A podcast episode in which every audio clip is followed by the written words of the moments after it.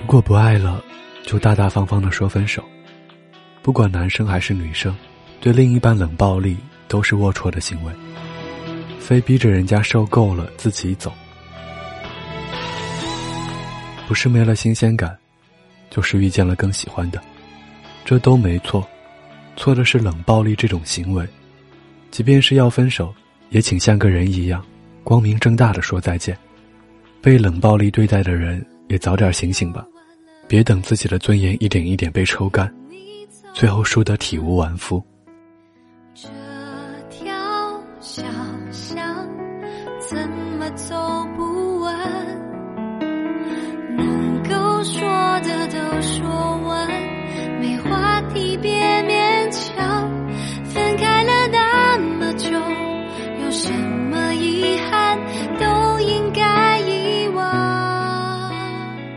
嘿，你好吗？今天是二零一六年十一月六号，在这里和您道一声晚安，明天见。到最初，原谅是一种天赋，寂寞的